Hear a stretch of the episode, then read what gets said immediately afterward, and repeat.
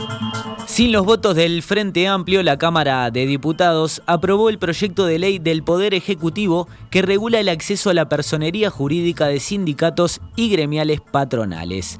Esta mañana, en diálogo con En Perspectiva, el ministro de Trabajo, Pablo Mieres, aseguró que es normal que se generen roces políticos con este tipo de proyectos, pero que eran más los aspectos y visiones positivas que las negativas. No había motivo para demorar la aprobación, expresó el ministro el PIT-CNT tiene una mirada positiva sobre este proyecto de ley, salvo un punto que es el tema del descuento por planilla de la cuota sindical.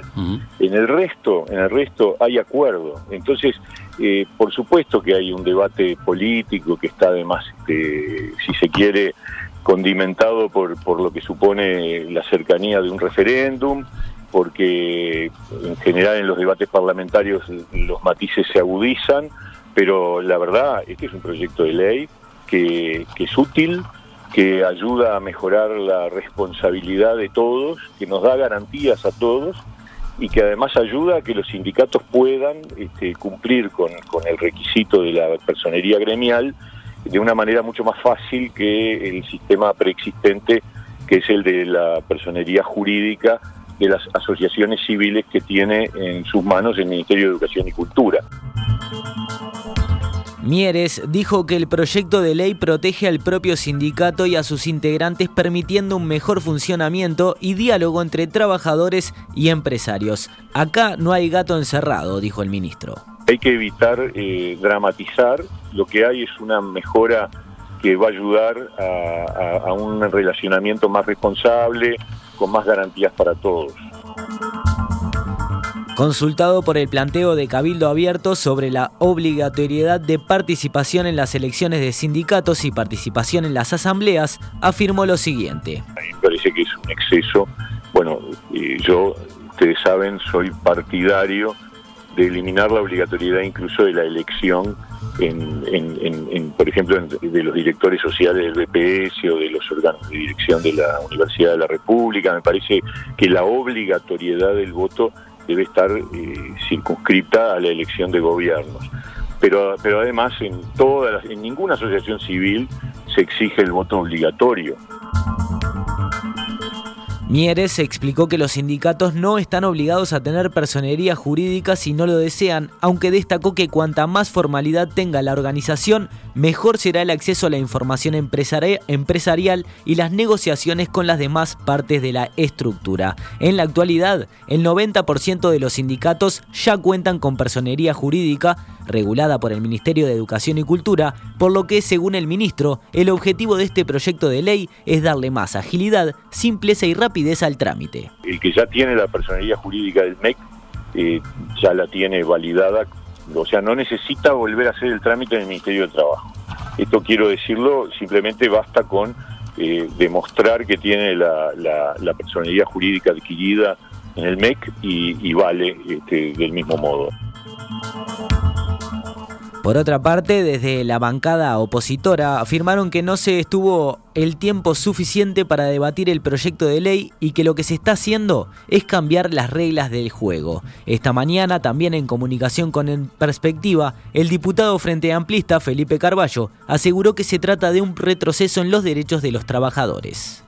Este proyecto de ley este, utiliza, a nuestro entender, digamos, el pretexto de la personalidad jurídica, pero que en realidad lo que le interesa al Ministerio de Trabajo tiene que ver justamente con el registro de los dirigentes eh, sindicales, tiene que ver con los datos personales de los dirigentes sindicales y a su vez, digamos, de acceso público.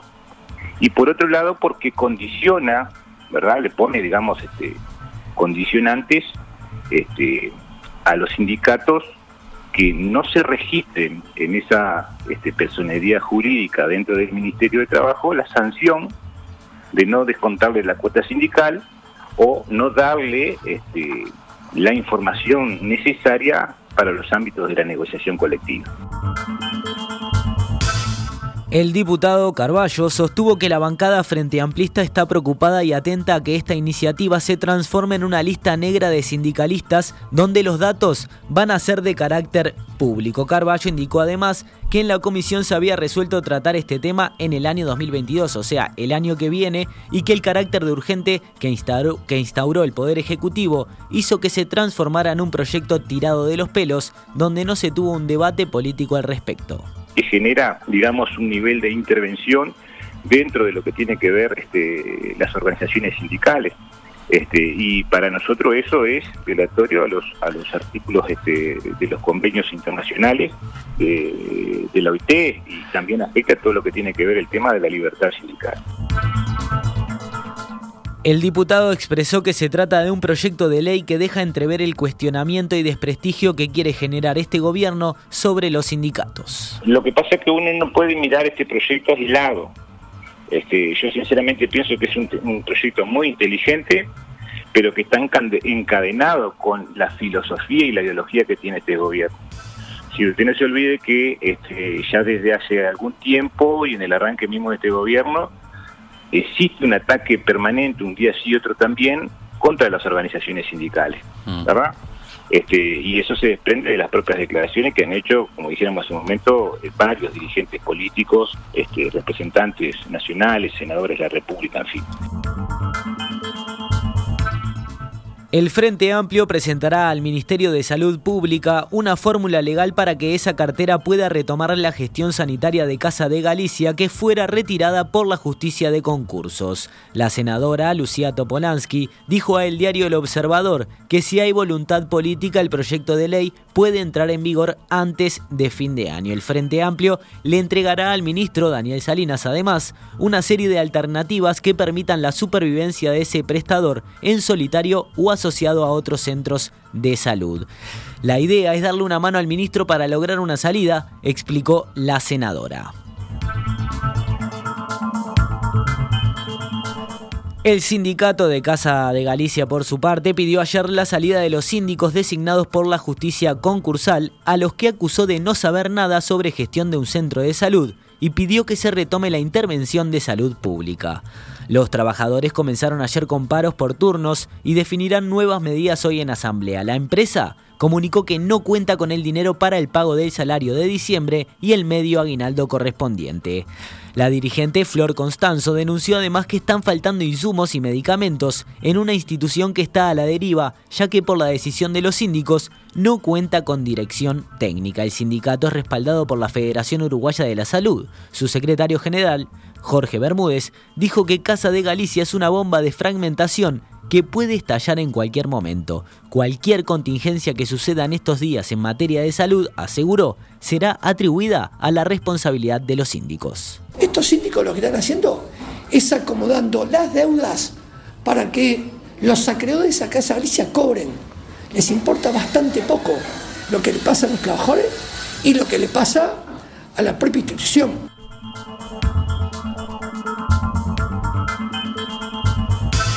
UTE y el Ministerio de Desarrollo Social anunciaron ayer el bono social de la energía eléctrica, con bonificaciones a los sectores de mayor vulnerabilidad que puedan llegar al 90% de la tarifa. La medida comenzará a regir el próximo primero de enero. En una primera etapa, prevé alcanzar a 100.000 hogares y se invertirán unos 30 millones de dólares. El beneficio estará destinado a los usuarios de la tarjeta Uruguay Social, de las asignaciones por plan de equidad y del programa de asistencia a la vejez. El ministro Martín Lema explicó ayer que en la práctica se están triplicando los beneficios hoy vigentes. Para nosotros es un honor que estemos trabajando en conjunto con este tipo de medidas que habla del compromiso social que tiene UTE, del compromiso con personas que necesitan de este tipo de oportunidades, en este caso a través de bonificaciones para el acceso al servicio y para la mejora en la calidad también del servicio que reciben. La Intendencia de Montevideo aspira a que los ediles de la oposición aprueben el préstamo con el Banco Interamericano de Desarrollo para limpieza y saneamiento sin realizar modificaciones. Así se pronunció ayer el director de Desarrollo Ambiental de la comuna, Guillermo Monsecchi, cuando compareció ante la Junta Departamental. Según publica hoy el país, el jerarca dijo que le sorprendería que no se acompañara el proyecto, dado que se alinea con las expectativas del 100% de los montivedianos. Blancos y colorados rechazan por el momento el plan al señalar que la Intendencia presentó la iniciativa ya definida sin contemplar una eventual negociación. Se cuestiona que más de la mitad del préstamo, de unos 70 millones de dólares, irá, según la comuna, a la compra de bienes fungibles como contenedores y camiones.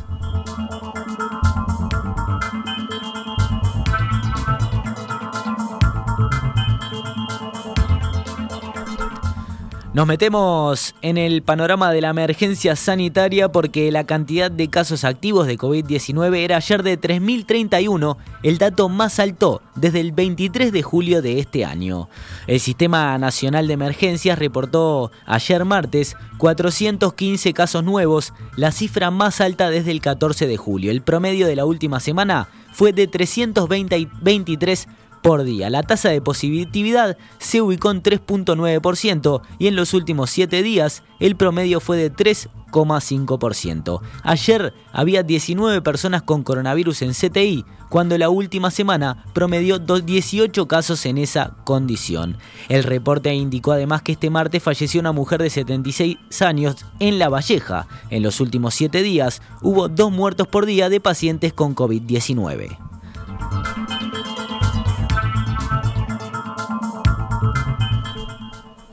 Vamos con más noticias del panorama nacional. La justicia desestimó la acción de amparo presentada por el abogado Juan Cereta en nombre de la Asociación de Autismo para que los niños con trastorno de espectro autista y otros diagnósticos puedan acceder a asistentes personales en el marco del Sistema Nacional de Cuidados.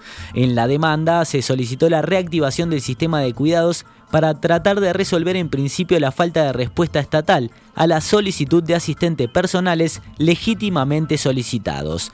De por medio esta está la imposibilidad de muchos niños con TEA de asistir a centros educativos porque estos les exigen contar con un asistente personal. En el fallo judicial, la jueza del decimoquinto turno, Adriana Dasís, argumentó que la paralización parcial del programa de asistentes personales durante el año 2020 y 2021 coincidió con la pandemia. En efecto, las postulaciones de solicitud del servicio se siguieron recibiendo vía telefónica, pero lo que se ha visto resentido son las valoraciones que se realizan a domicilio por el equipo técnico respectivo a efectos de determinar el grado de dependencia y si amerita o no la autorización de contratación de asistentes personales, indicó Asís en el fallo. Por su parte, Cereta anunció que se apelará la resolución judicial. Así también consideró que por una resolución administrativa, el programa de asistentes personales del MIDES tiene la obligación de presentar antes del 31 de diciembre un informe con los casos pendientes de valoración y un cronograma de trabajo con el plan de visitas para restablecer la designación de asistentes personales.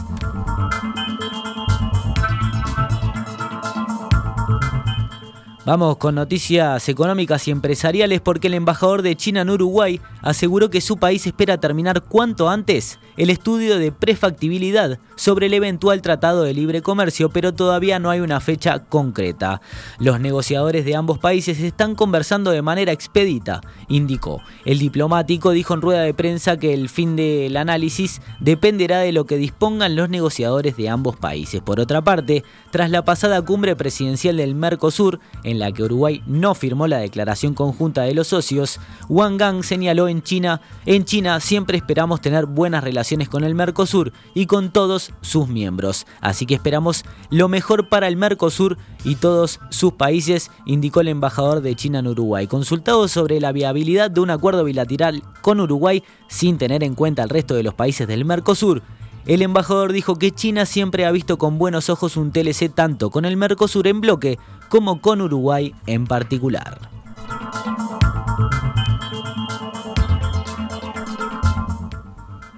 En otras noticias, el Sindicato de Trabajadores de Montecón definió un paro de actividades en el puerto de Montevideo que se aplicará entre el 24 y el 27 de diciembre. La medida responde a que no hay avances en las negociaciones con la empresa para mantener los puestos de trabajo y las condiciones laborales. La paralización involucra un total de 400 personas que se desempeñan en esa empresa, más otras 300 vinculadas a firmas contratadas y que dependen de su operativa.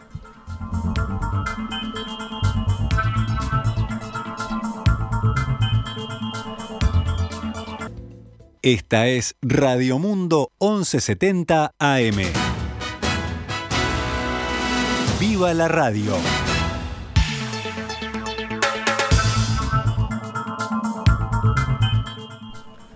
...28 minutos pasan de las 12 del mediodía... ...continuamos actualizando la información... ...y nos metemos de lleno en el panorama internacional.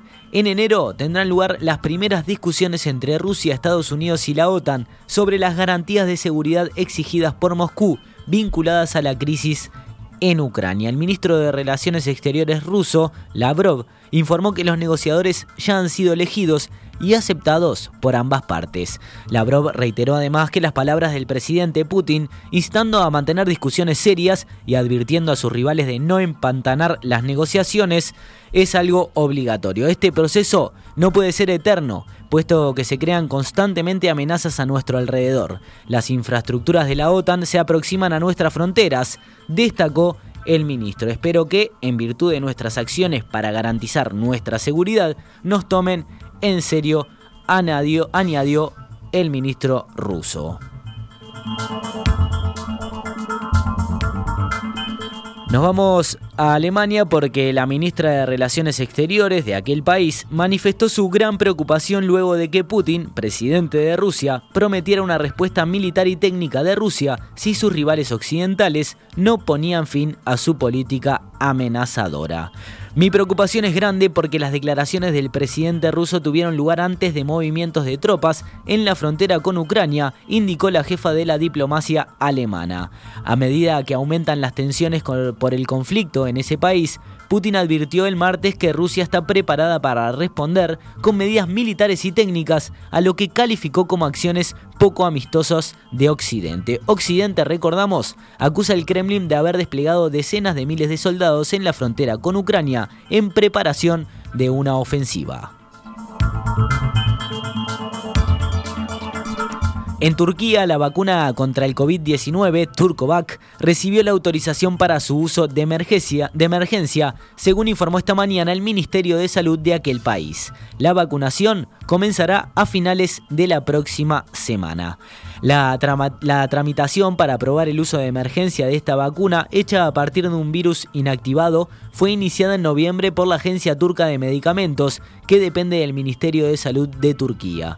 Los ensayos de fase 3 comenzaron en junio de este año con 40.800 participantes en Turquía. El presidente Erdogan celebró el anuncio y dijo que quiere compartir la vacuna con otros países. En una, en una cumbre que reunió a decenas de dirigentes africanos en Estambul el pasado sábado, el mandatario turco prometió enviar 15 millones de dosis hacia el continente africano. Según los registros del ministro turco de Salud, un 82,6% de la población adulta recibió al menos dos dosis de la vacuna. Más de 80.000 personas murieron en Turquía por el COVID-19, según un conteo realizado por la agencia AFP.